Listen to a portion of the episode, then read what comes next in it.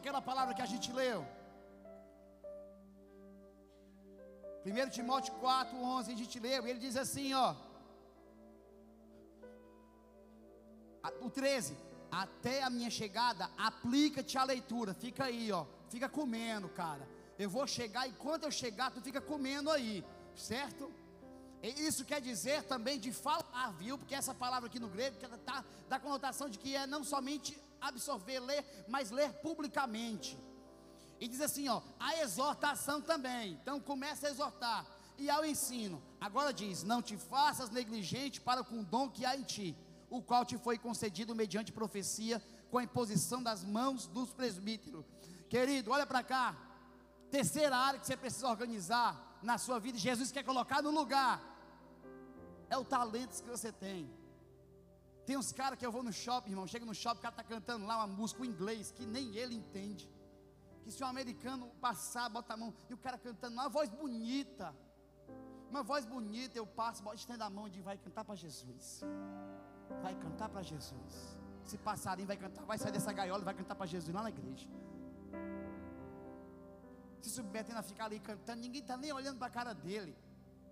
Mas está ali cantando, usando o dom dele. Que Deus deu para ele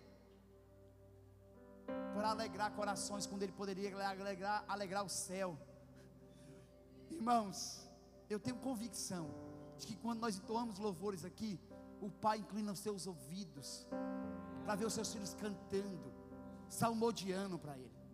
Quantas pessoas aqui têm talento, habilidades que poderiam estar exercendo para Deus, mas prefiro servir aí Faraó, que dobra a carga, que descarrega o jugo sobre suas costas tem gente aí bom, meu irmão, de lábia, vendedor. Tem gente aqui que está aqui nessa igreja hoje que vende um carro pegando fogo, irmão. Uma casa, um carro com motor batido, com quatro pneus furados. Mas o cara ainda continua nisso aí. Meu filho, a palavra de Deus na sua boca é alcançar muita vida e transformar muita gente. Você está perdendo tempo. Vem, eu quero. Jesus quer te transformar. Um vendedor da palavra, não, mas um pescador da palavra.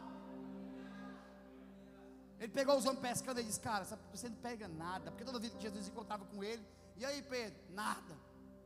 Às vezes Jesus encontrou com Pedro pescando. E aí, Pedro? Nada. Jesus, cara, vem para cá. Teu negócio agora é com homem, cara. Vou fazer você pescar pessoas. Ei, querido, você se acha incapaz, mas quem te projetou, quem desenhou você, comigo, às vezes eu olho no espelho, eu acho que ele perdeu assim. Eu disse, Jesus, volta aí, apaga, começa de novo, né? Mas quem escreveu a tua história, está esperando você entender porque você está aqui.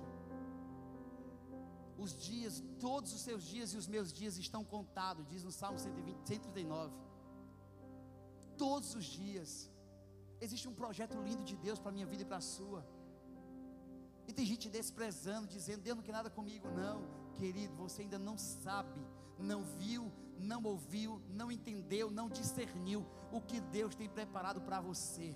No dia que for descortinado na sua frente, eu posso te dar uma dica hoje, não vou conseguir revelar tudo, mas eu vou dizer uma coisa para você: existe dons, existe talentos, existe grandes coisas de Deus depositadas sobre a tua vida e algumas para ser liberado ainda.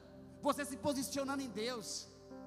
Mas por favor, uma das coisas que você tem que aprender você é até fofinho sentado nessa cadeira, com esse cabelo feito prancha, passou rímel, maquiagem da Mary Kay. Dá para ver daqui. Tá linda. Mas Deus tem mais para você. Você é bonitão, deu um polimento. No meu tempo, o homem penteava o cabelo com a mão. Agora, homem tem secador. O sangue de Jesus tem poder.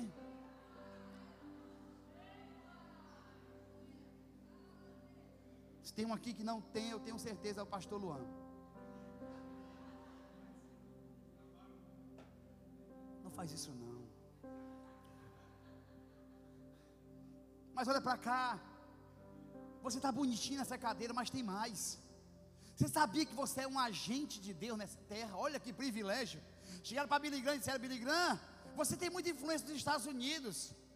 Tem como você ser um presidente? Por que você se torna um presidente dos Estados Unidos? Ele disse: Deus não me rebaixaria tanto. Eu sou embaixador do reino de Deus. Olha que privilégio, irmão. Você é embaixador do reino de Deus. Sabia que você pode ser um agente de transformação?